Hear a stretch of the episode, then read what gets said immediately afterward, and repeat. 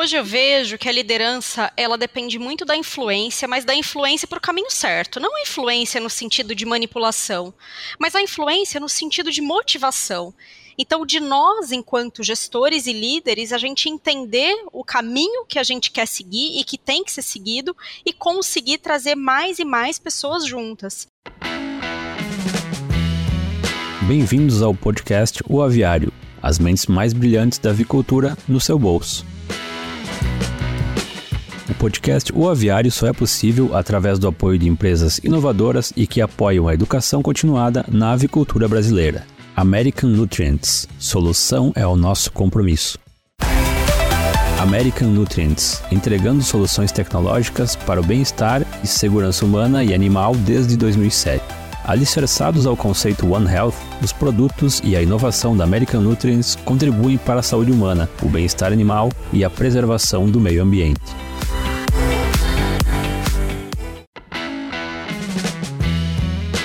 Olá pessoal, sejam todos novamente bem-vindos ao nosso podcast O Aviário. E hoje nós temos uma convidada para lá de especial. Nós vamos ter uma conversa aqui com a Luciana Dalmagro.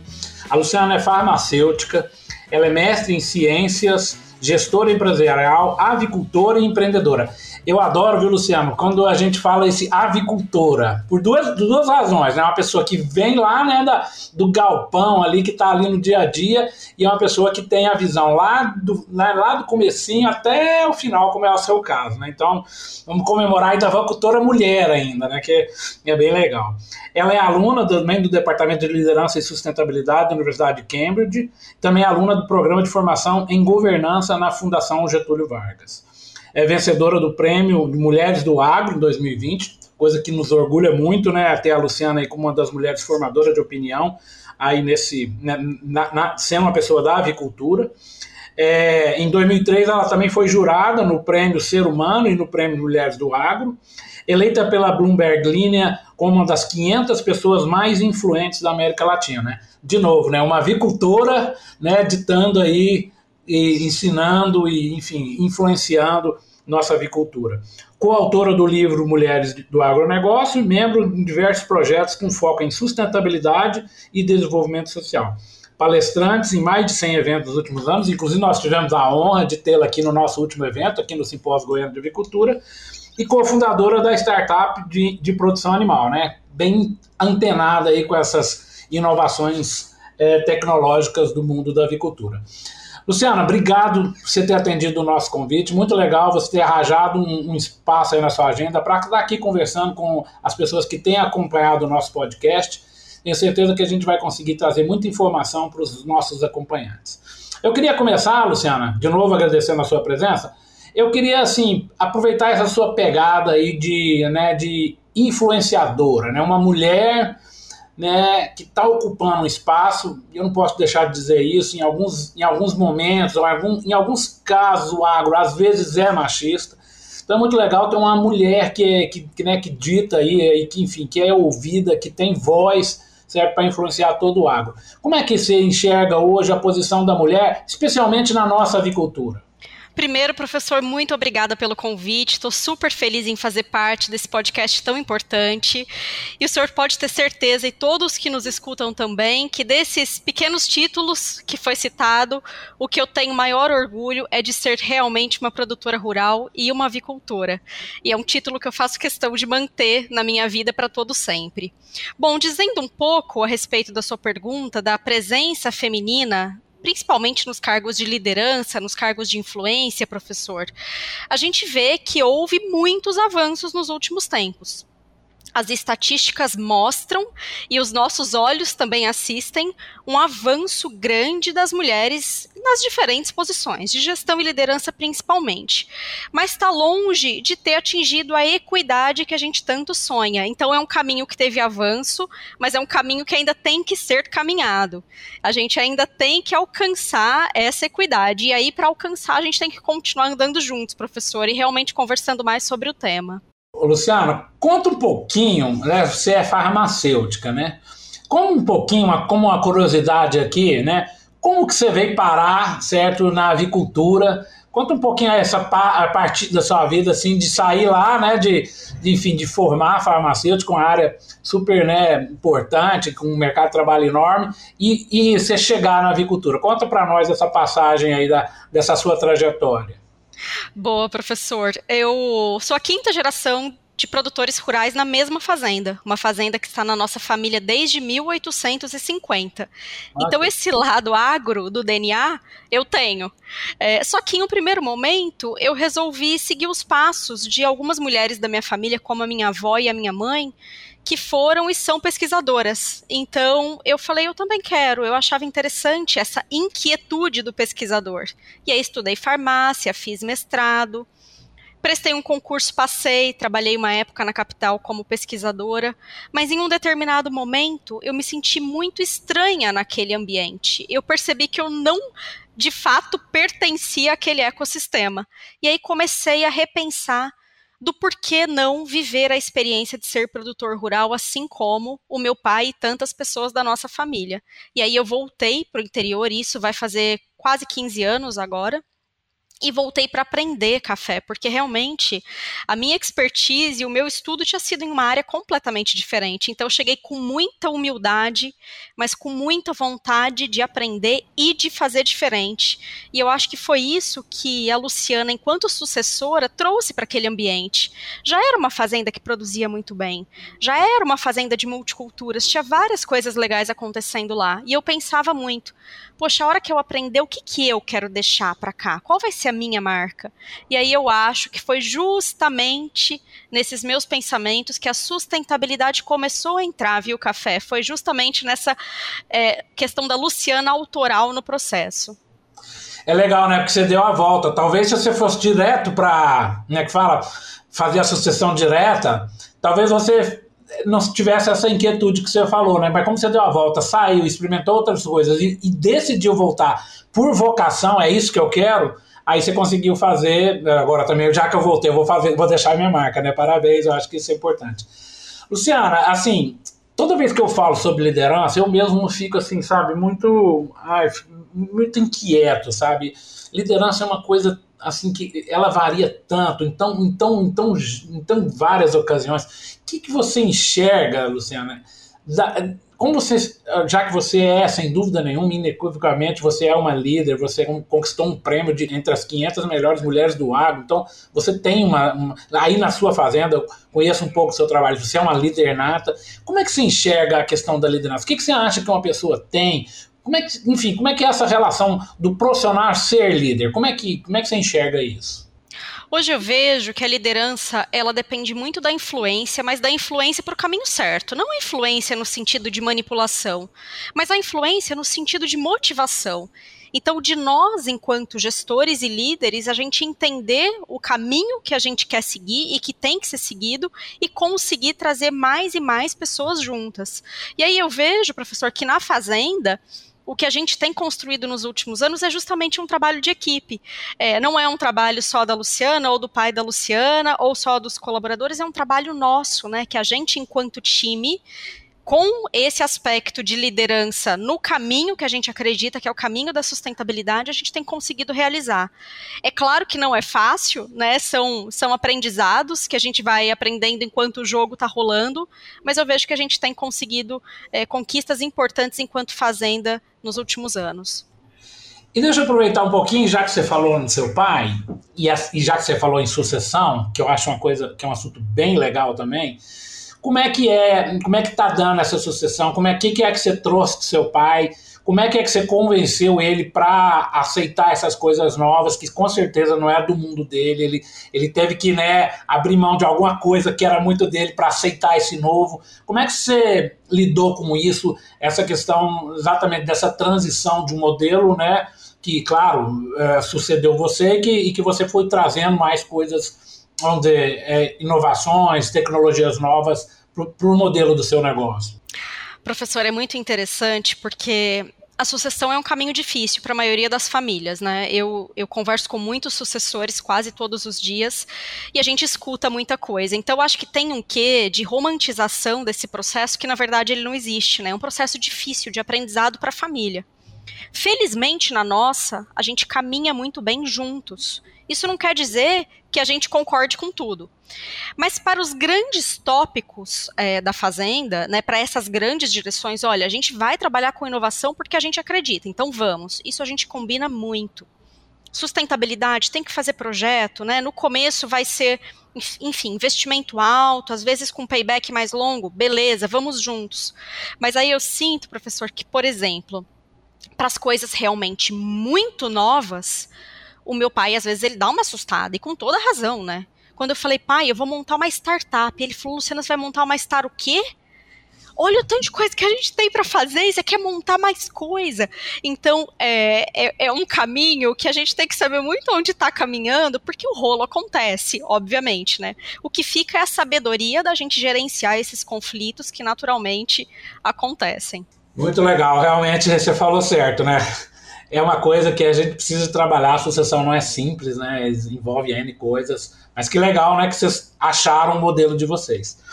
Aí, Luciana, eu queria conversar um pouquinho sobre talvez uma coisa que eu sei que te encanta, é uma coisa que tá, talvez assim, né, desde o começo dessa, conforme você falou aí, da, da dessa retomada que você voltou para a fazenda, para fazer a gestão da fazenda que é a questão da sustentabilidade, que hoje eh, já deixou de ser moda, né? Teve um tempo atrás que era uma moda, as pessoas falaram meio na moda, mas hoje já é uma exigência de mercado. Hoje, eu, eu gosto de falar isso, a avicultura, como cadeia, estou falando avicultura de corte e também a de postura, de uma maneira geral, é claro que, que, que, ela agride um pouco, mas de uma maneira geral ela tem um, vamos dizer, ela tem um viés de sustentabilidade, ela já tem ali um quê de sempre estar tá querendo reciclar, sempre querendo entender, sempre querendo interagir com o meio ambiente. Mas hoje, dentro da avicultura, de corte, que é a sua, vamos dizer, uma das suas expertise, como que você enxerga a sustentabilidade no dia de hoje? O que, que, acha, que, que você acha, desde lá de, de, pequenas atitudes do próprio granjeiro até da empresa mesmo, de bancar, conforme você falou, às vezes investir pesado, assim, entendendo que às vezes nem sempre o retorno é imediato. Como você enxerga essa palavrinha aí, tão da moda, mas que é tão importante para para o país e para o mundo inteiro, para né, o planeta Terra? Como é que você enxerga a sustentabilidade? É, tudo que o senhor trouxe aqui é verdade, né, professora? A, sustentabilidade representada agora por três é, letrinhas ESG, né, em uma linguagem mais aí de mercado financeiro, veio como uma, uma avalanche no mundo nos últimos anos. É, sustentabilidade é um negócio que a gente já conversa, que a gente já faz na avicultura há muito tempo, né, em bem-estar animal, que a propósito é um golaço da produção brasileira, né, mas o ESG é uma coisa que veio tão forte que a gente se pegou até meio, meu Deus, o que, que é isso, né, que veio de uns quatro anos para cá. Eu vejo, professor, que se a gente coloca uma lupa na avicultura para analisar o tema, naturalmente já é uma atividade muito mais sustentável dentro de outras, né? Mesmo pela emissão, né? O frango, ele tem uma pegada de carbono muito boa comparado a outras proteínas. Mas isso não quer dizer que a gente não tenha oportunidades. E aí a gente poderia falar horas a respeito das oportunidades, né? Uma delas é a energia elétrica, que a gente sabe que a, avicultura consome bastante energia elétrica e hoje, felizmente, temos recurso. Então, a geração de energia é algo muito presente nas, nas, nas granjas. A gente já escuta integrações que já tem 60% dos integrados usando energia elétrica por energia solar. Eu não escuto isso em nenhuma outra atividade do agro além da avicultura, professor. É realmente um outro golaço nosso. Bom, quando a gente olha para a água, a gente também consome muita água, né? É uma atividade intensa. Então, para água, já tem tecnologia também e não é nada da NASA, são tecnologias fáceis que a gente consegue utilizar para reaproveitar, para usar menos e por aí vai. Agora eu queria falar um pouquinho de resíduo. Eu acho que em resíduo a gente tem muita oportunidade de trabalhar ainda, né? Tanto com mortalidade como cama de frango. Eu acho que na verdade os resíduos da avicultura eles são grandes presentes se trabalhados da forma adequada, eles são grandes presentes para as propriedades rurais. Com esse resíduo em forma de composto orgânico, a gente consegue trabalhar o solo para outras atividades e usar menos fertilizantes químicos, né? Então lá na fazenda, por exemplo, a gente conseguiu trabalhar com o resíduo em um circuito de economia circular muito redondinho. Então hoje a gente, com os resíduos da granja, a gente consegue biocompostar adubar as nossas lavouras, que viram silagem ou grãos que vão para a pecuária ali da própria é, propriedade. Então a gente consegue amarrar isso tudo e é um realmente a economia circular é um grande pé da sustentabilidade, é um grande pilar da sustentabilidade. Vejo também tecnologias importantes de construção chegando nos galpões como auxílio para eficiência. E não existe, professor Café, o senhor sabe muito melhor que eu que não existe sustentabilidade sem eficiência, né? A gente precisa cada vez fazer mais consumindo menos. Então, se a gente consegue entregar um frango com uma conversão alimentar melhor no final, performando em proteína igual e comendo menos, gente, isso é sustentabilidade na veia, né? Exatamente. Só para colaborar com o que você, você falou, né? É, há um ano atrás eu estava num grupo, uma viagem com um grupo de integrados e todos eles, na palma da mão ali, me mostrava ali, ó, professor, o que, que eu estou consumindo de energia aqui, o que, que eu estou economizando aqui na palma da mão. Quer dizer, conforme você falou, é um setor que adota a tecnologia com uma certa, assim, talvez com certa facilidade, com certa naturalidade, né? É conforme você falou, é, é uma cadeia que, de uma maneira geral, ela, exatamente pela busca da eficiência, ela agride menos. Mas conforme você falou, temos muito ainda para avançar. Essa parte de resíduo aí, na parte de cama, a gente tem que entender melhor essa cama, essa parte biológica da cama. Né? Nós temos que começar a, tentar, sei lá, de alguma forma, é, acessar melhor isso, quais, como esses micro-organismos vão né, ser mais utilizáveis no solo ou na reciclagem, enfim eu concordo com você que ainda temos alguma coisa para avançar e, e, e, depende, inclusive, de investimentos né, em pesquisa, em, em, em tecnologias, para a gente poder avançar nesse, nesse campo. Né. Mudando um pouco de, de assunto aqui, mas também gravitando no mesmo aqui, vamos falar um pouquinho de tecnologia. Né? Volto a dizer também, a avicultura é privilegiada, é uma área que nunca se negou a investir em tecnologia. Se você pegar o modelo do nosso galpão de 20 anos atrás e comparar o que a gente tem hoje, praticamente só sobra a fundação, que é igual, o resto mudou tudo, né? E, e de lá para cá, você pegar os steps, né? A cada, a cada tantos anos ali já mudava alguma coisa, mudava outra coisa e mudava e não para de mudar, né? Para dar o exemplo do galpão, né? Claro que tem outras tecnologias aí tão importantes quanto até mais. Mas um pouquinho nessa pegada da tecnologia. Hoje, aí, dando exemplo aí do que vocês já fazem, que vocês já, já né, já estão usando algumas tecnologias dentro da fazenda de vocês e também prospectando isso para um futuro. O que, que você acha que vem pela frente e o que, que hoje já, já dá para fazer em termos tecnológicos para a gente ajudar esse frango, conforme você falou, a consumir menos e ganhar mais? Eu gostaria de separar minha fala em dois blocos. O primeiro bloco, tecnologias para construção, que aí são tecnologias mais estruturais. O que, que eu quero dizer com isso? Quando na hora da construção ou da reforma, a gente traz recurso para deixar um galpão melhor isolado, melhor vedado, para a gente realmente ter menos oportunidade de fuga de dentro do galpão do que a gente quer que fique e que entre dentro do galpão menos coisa que a gente não queira. Então, o que, que eu estou querendo dizer, professor? Que se eu isolo um galpão, por exemplo, aquela temperatura que eu seto no controlador, ela vai acontecer. Eu não vou ter grandes escapes. E aí eu vou usar menos energia elétrica, eu vou usar menos gás, eu vou usar menos pellet, eu vou usar menos lenha, eu vou usar menos um monte de coisa, menos água, menos ração, e o frango performa melhor por conforto térmico. Então a gente tem isolado, principalmente forro com lã de vidro, porque está dando uma diferença na fazenda nos nossos estudos de 15 graus de temperatura de um galpão isolado versus um não isolado.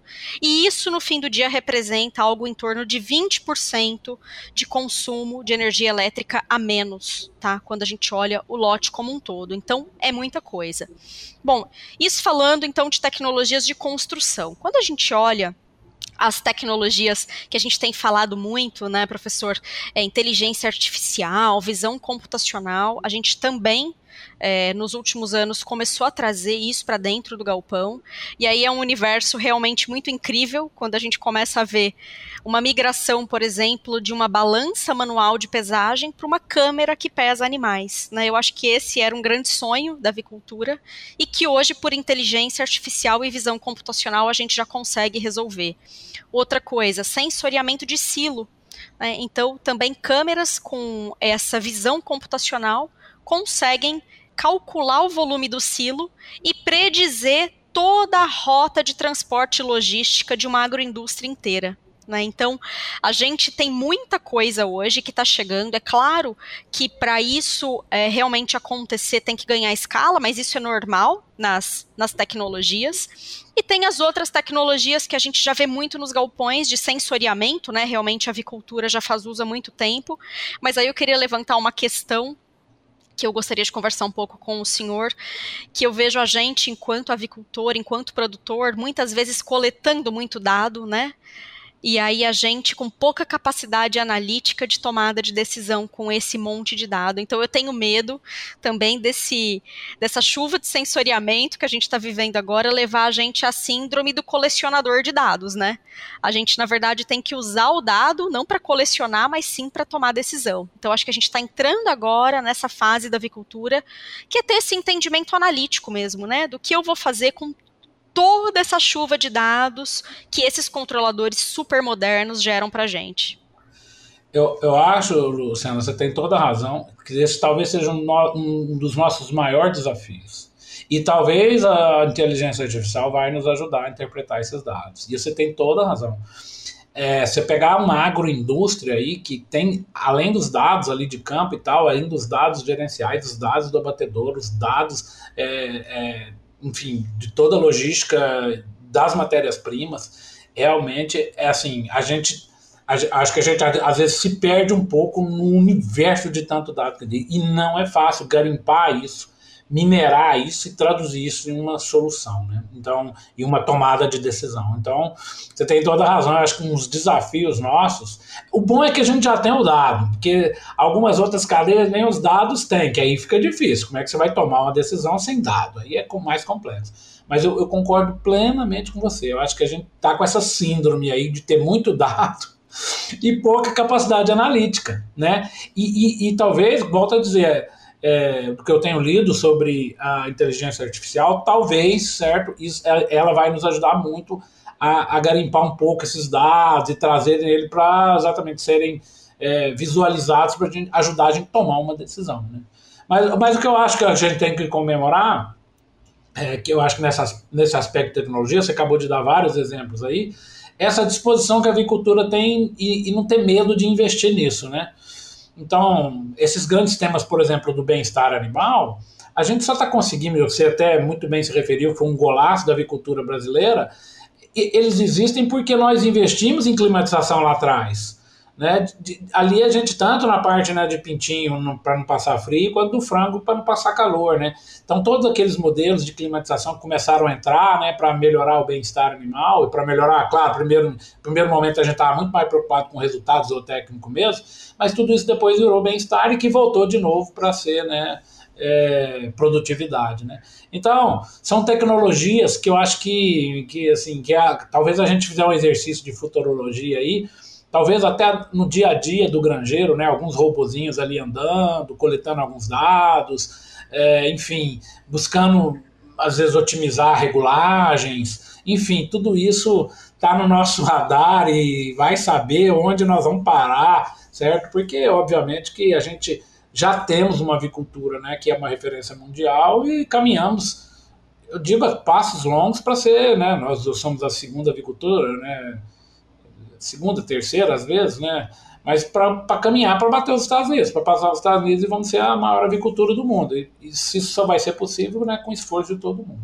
Ô, Luciana, dentro da parte agora, assim, assim, você que é uma gestora, você que está ali tomando decisões no dia a dia, assim, é, o que, que, você acha hoje? Para dar um recado aí para o integrado, né? O, o, cara aqui ali ele não tem que tomar grandes decisões em termos empresariais, mas ele ali na propriedade, ele tem que fazer, vamos dizer, o dever de casa muito bem feito.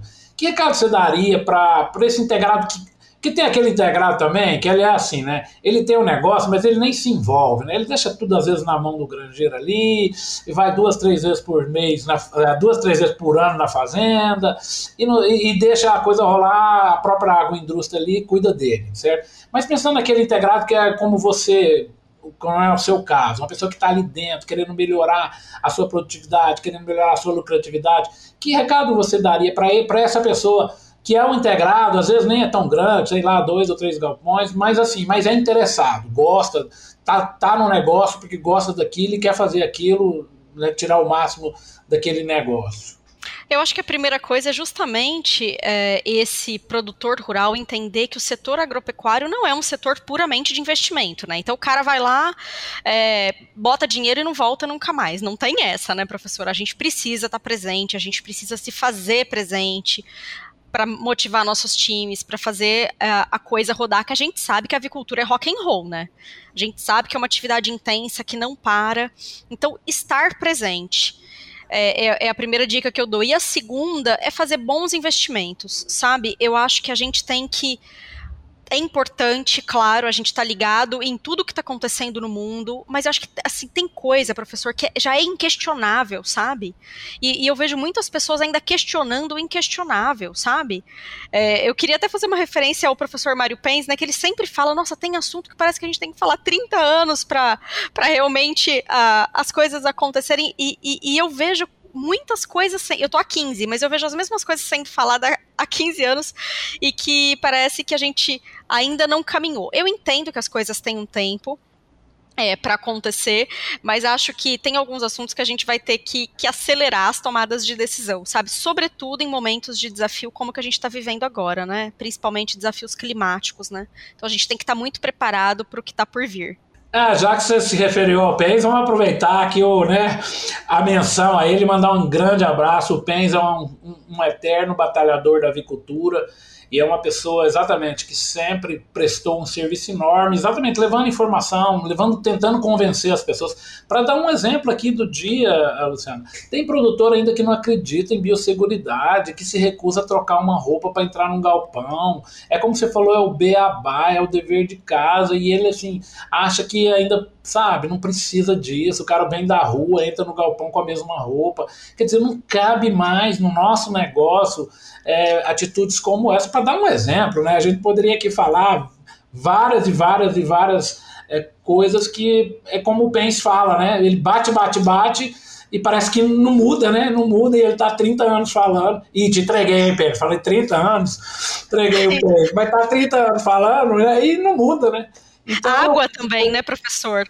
A importância da água na avicultura. Então tem um lado do meu coração que diz: tem coisa que é inquestionável e essas a gente vai seguir a risca e a gente vai seguir a cartilha de quem realmente estudou isso muito tempo, né? Seguir ciência, seguir pesquisa, seguir os nossos grandes professores, as grandes referências.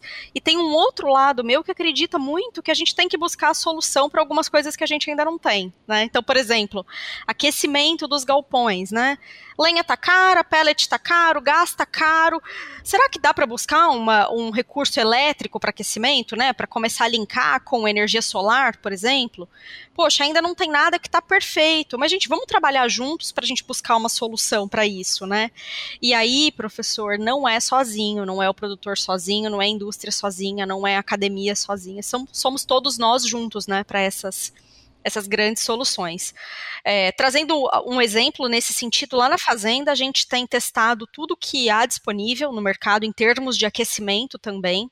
Tem algumas soluções se mostrando muito promissoras, justamente com complementos elétricos, que é o que a gente vem conversando, e pellets alternativos também, pellets de resíduo, professor. Então, tudo que aparece de pellet de resíduo a gente tem queimado. E aqui na nossa região, por exemplo, pellet da casca de amendoim, que é um resíduo muito biodisponível por aqui, tem se mostrado com uma queima muito melhor que o pellet de madeira, inclusive. E aí depende, essas coisas sim dependem de inovação, né? Porque todo mundo falava, ó, oh, amendoim da borra, amendoim não queima bem. Opa, não queima bem se a gente não ajusta bem a fornalha. Se a gente ajusta bem o queimador, ele queima muito bem e é bem mais barato. Então, eu, eu, eu queria deixar esses dois pontos, né? As coisas inquestionáveis a gente segue, para as coisas novas a gente vai testando e tentando. É, eu acho que é um ótimo recado, realmente um recado super pertinente, né? Fazer esse dever de casa, exatamente. O que não é questionável, vamos fazer direitinho, vamos fazer bonitinho e buscar sempre aprimorar. Bom, já caminhando para o fim aqui, Luciana, é, a gente tem uma tradição aqui no, no, podcast de terminar as nossas, as nossas conversas né, com três perguntas. E a primeira é: que recomendação você faria, aí, pensando num livro na área técnica, um livro que te marcou, um livro que você gosta. Eu sei que livro hoje é complexo, porque né, a gente tem uma enumeridade de, de, de, áreas, cada uma se complementando, mas sei lá, é, como é mais assim, né? Mais recreativo, um livro que na área técnica que você é uma referência para você. Eu acabei de ler, Café, O Mundo Sem Fim, que é um livro técnico de sustentabilidade. E, e, é muito interessante que ele é um livro de quadrinhos, um livro de quadrinhos para adultos. Então, ele é muito fácil de ler, apesar de ter uma referência técnica de sustentabilidade bem densa e bem importante. E a segunda curiosidade desse livro é que o ano passado ele foi o livro mais vendido na França. E não em livros de quadrinho em geral. Ele foi um best-seller e fala do começo ao fim de sustentabilidade. Então, para quem se interessa é, nesse tema, eu indico fortemente. Como é que chama? Eu me interessei. Não conhecia. O, Mundo Sem Fim. O Mundo Sem Fim. Ótimo. A outra pergunta, Luciana, agora esquece a área técnica. Um livro, uma referência bibliográfica, uma referência literária, enfim, uma referência de livro que te marcou, que você leu recentemente ou lá atrás, enfim, um livro aí que, que faz parte aí da sua, do seu radar em termos literários professor, eu não vou conseguir sair da sustentabilidade. Eu tentei, tentei pensar aqui, mas eu voltei para a sustentabilidade com uma leitura mais fluida, que aí é o livro da esperança da Jane Goodall, que é uma grande pesquisadora, em que ela nos traz nesse livro uma, uma visão muito otimista, dizendo em que há possibilidade da gente reverter toda essa crise climática que a gente está vi vivendo, se a gente tomar o caminho certo. Então ela, ela fala que ainda há uma janela de oportunidade para o mundo voltar realmente a caminhar nos trilhos certos em termos climáticos e sair desse desequilíbrio que estamos hoje. É, com certeza. E para finalizar, Luciana, é... a terceira pergunta é: como você enxerga o profissional de sucesso na avicultura? O que, que você acha que tem que ter um profissional de sucesso na avicultura?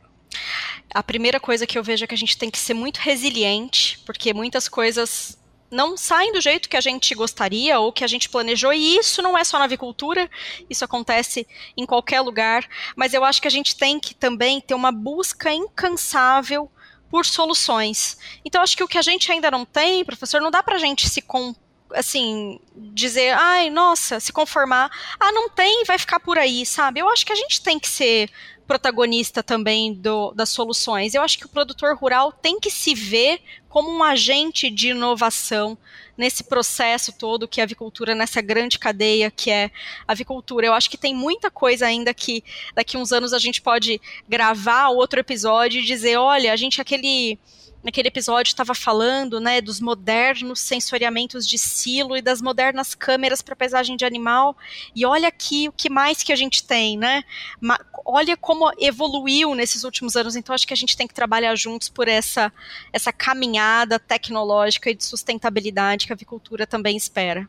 É, deixar o radar aberto, né, para essas novas tecnologias e como você falou, adotar e perseverar e, enfim, para sempre estar tá melhorando. É o que eu falei. Eu acho que a gente caminha para ser a maior avicultura do mundo, né? Até porque nós estamos em bases sólidas, estamos crescendo pouco a pouco, com todas essas pegadas que a gente tem falado aqui nesse episódio, né? Então, eu acho que nosso futuro, se a gente cuidar direitinho desse nosso presente, ele é brilhante. Luciana, nossa, muitíssimo obrigado. Realmente foi uma conversa muito gostosa, certo? É, volto a dizer, a avicultura, né, tem você como orgulho, né, de você ser uma mulher do agro dentro da avicultura, né, estando aí brilhando, mostrando, né, para todo o agronegócio brasileiro que é tão importante para esse nosso país, tantos avanços que a gente ainda tem que alcançar. E que bom que a gente tem né, uma avicultora, vou levar, né, trazer aqui, o, resumir o seu currículo, né, uma avicultora, uma pessoa que está ali dentro do galpão e enxergando o negócio como um todo, né, podendo estar tá dando aí é, né, luz para todo mundo se modernizar, caminhar, melhorar a nossa agricultura para a gente continuar prosperando. Muitíssimo obrigado e eu deixo né, pra, com você nas as palavras finais. Obrigado. Obrigada a vocês, professor. Grande orgulho fazer parte desse podcast tão importante e estou à disposição para as próximas conversas, para as próximas trocas de ideia. E eu tenho certeza que a nossa caminhada ela não é fácil, mas ela é muito boa. E se a avicultura nossa, professor, não chegou ainda a ser a maior, eu acho que não importa muito porque a gente já é a melhor faz tempo, né? Isso aí. Obrigado. Tchau, tchau, gente. Valeu.